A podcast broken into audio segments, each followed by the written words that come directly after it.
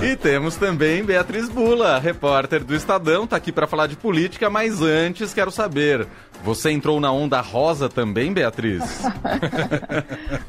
Oi, Leandro. Olá. Oi, Manuel. Oi, boa Bia. noite. Boa noite para os nossos ouvintes. É, confesso que eu fui pegar meio de surpresa essa semana com essa onda rosa. Não imaginei que ia ser esse, esse surto coletivo todo, não. O pessoal mandou muito bem não, no marketing do filme, porque por onde a gente vai, né? É, fui fazer as unhas essa semana, a manicure já falou que essa semana é rosa. Então, assim, por onde a gente vai, tem tudo rosa. Agora, o que eu achei interessante descobrir muita coisa que eu não sabia sobre a história da Barbie, de criação, de evolução ao longo do tempo é, por conta de todas as matérias que foram feitas aí a partir do filme. Isso eu achei bem legal, bem interessante. Verdade, tem toda a Tive razão. muita Barbie quando criança. É, atravessa gerações, não tem jeito. Super. E isso é um dos motivos que faz com que seja esse frisson a estreia do filme Barbie. Bom, nosso assunto aqui é o decreto de armas. Ah, o presidente Lula assinou nesta sexta-feira um decreto que, ah, em linhas gerais, então são várias regras, inclusive lá no Estadão tem um ponto a ponto, mas em linhas gerais a gente pode dizer que cria mais restrições para o acesso, acesso a armas no país. Isso já estava previsto e, claro, evidentemente, é uma reação de como essa política foi permissiva ao longo do governo Bolsonaro. Quero te ouvir sobre o tema. Bia. Pois é, Manuel, era promessa de campanha, né? Uma das promessas feitas ao longo da campanha eleitoral do ano passado era, de fato, reverter, voltar atrás é, nessa flexibilização que foi adotada durante é, o governo do ex-presidente Jair Bolsonaro para porte, para aquisição e porte de armas e de munições, especialmente quando a gente está falando aí dos CACs, né? Que são é, é, aqueles que são classificados como caçadores, atiradores e colecionadores. Então, se flexibilizou é, muito o conceito de quem poderia se enquadrar nessa, nessas categorias, é, e com isso houve um maior acesso às armas. E também, é, também promessa de campanha, também sendo cumprido agora é, com esse decreto, mais restrição aos clubes de tiro. É, isso também é, foi algo que foi alvo de flexibilização aí durante é, o governo do ex-presidente Jair Bolsonaro. E a gente viu de fato um aumento, é, foram reportagens e reportagens mostrando isso, né, um aumento aí é, das armas em circulação, um aumento dos, é, das, das pessoas que passaram a poder ser cate- categorizadas como CACs, né, um aumento do funcionamento desses clubes de tiro.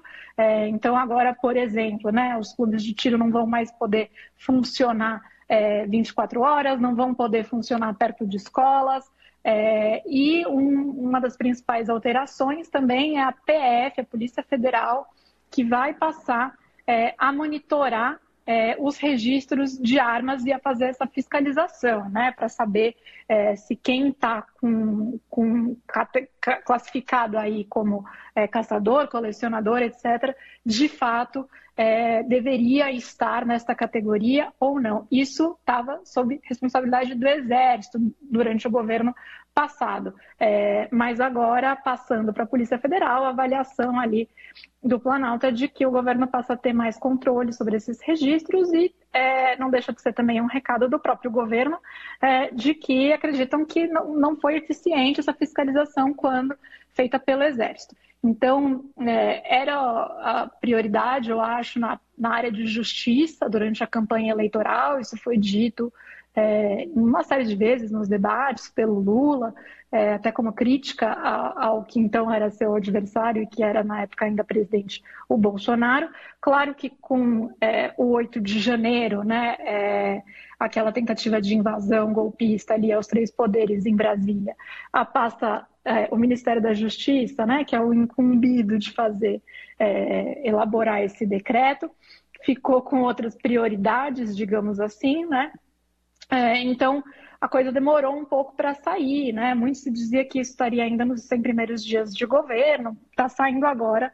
É, enfim, é uma medida importante aí. A gente assistiu a uma série de entregas nos últimos, nas últimas semanas ou meses na área econômica, por parte do governo, de promessas também que foram feitas ao longo da campanha, como emplacar reforma tributária, como entregar um novo arcabouço para substituir o teto de gastos, né, e que mostrasse algum tipo de compromisso fiscal por parte do governo. Então, agora a gente está vendo uma medida em outra área, na área da justiça, é, e também hoje, né, com esse pacote aí de segurança, é, foi lançado um outro pacote, né, que o governo está chamando de pacote da democracia.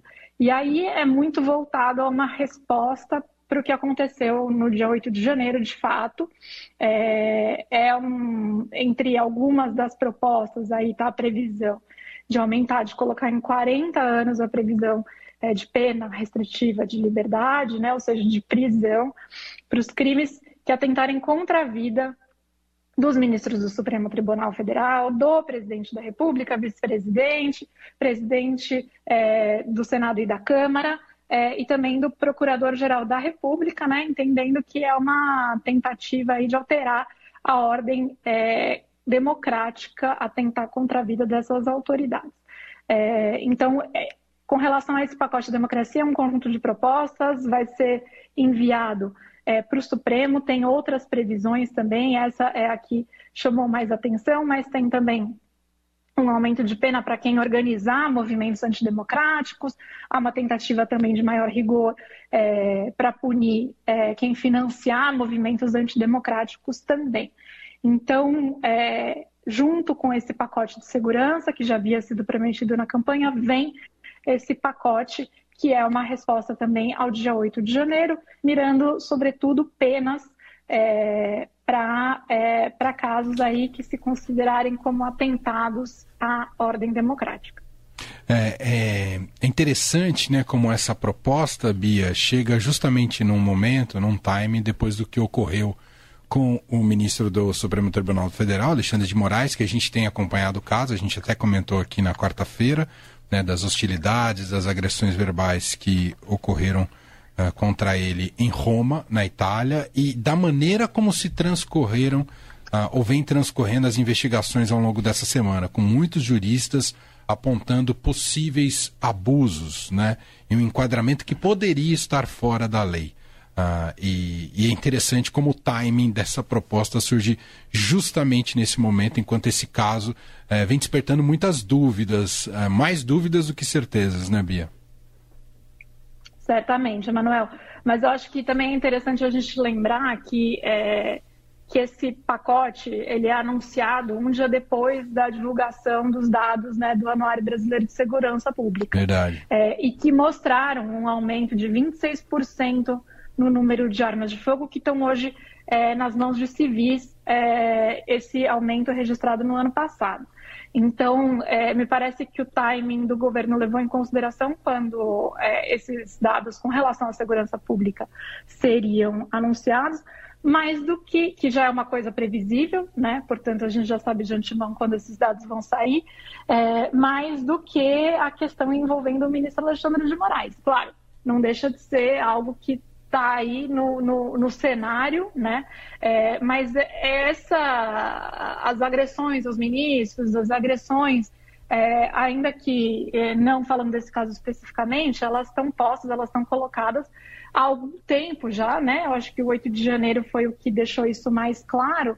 É, então, é, só para lembrar aqui que esses pacotes eles é, demoram um tempo para serem elaborados no governo, né? Uhum. Não vejo uma uma coisa de causa e consequência, né? Não é uma, um lançamento em razão do que aconteceu com o Moraes. Mas, de fato, está tudo nesse mesmo caldo político, é claro, é, e, e, levanta o debate, né? Se, obviamente, se isso é necessário, qual é a medida é, de uma investigação, quando é o caso é de um ministro do Supremo que está fazendo a acusação contra alguém, que é o caso ali do Moraes falando que foi agredido no aeroporto, né?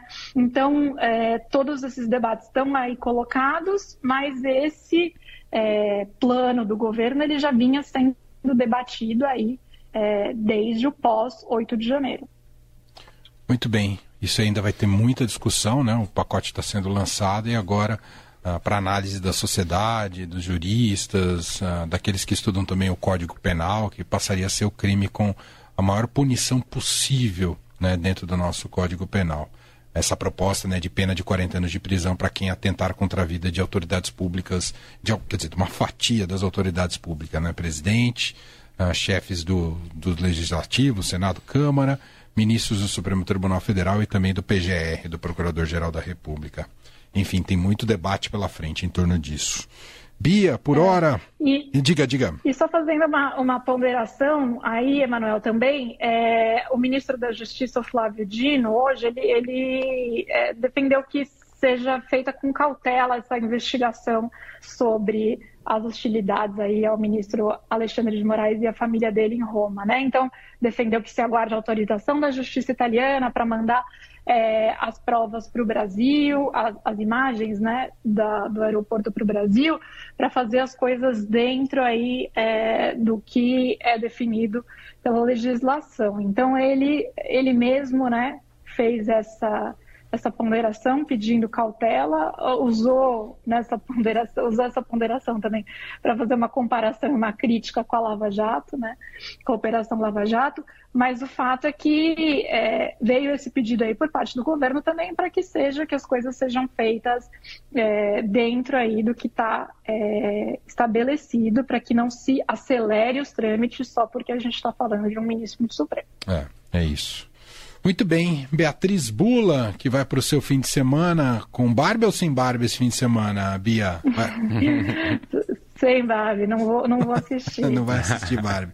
Oppenheimer está na sua lista? Pretende assistir? Muita fila, né? Vou, vou dar um tempo aí para tudo isso, Emanuel. Deixa. Deixa eu baixar o frisson. Excelente. A Bia volta com a gente na segunda-feira com mais por aqui. Obrigado, Bia. Bom fim de semana. Igualmente. Beijo. Até semana que vem.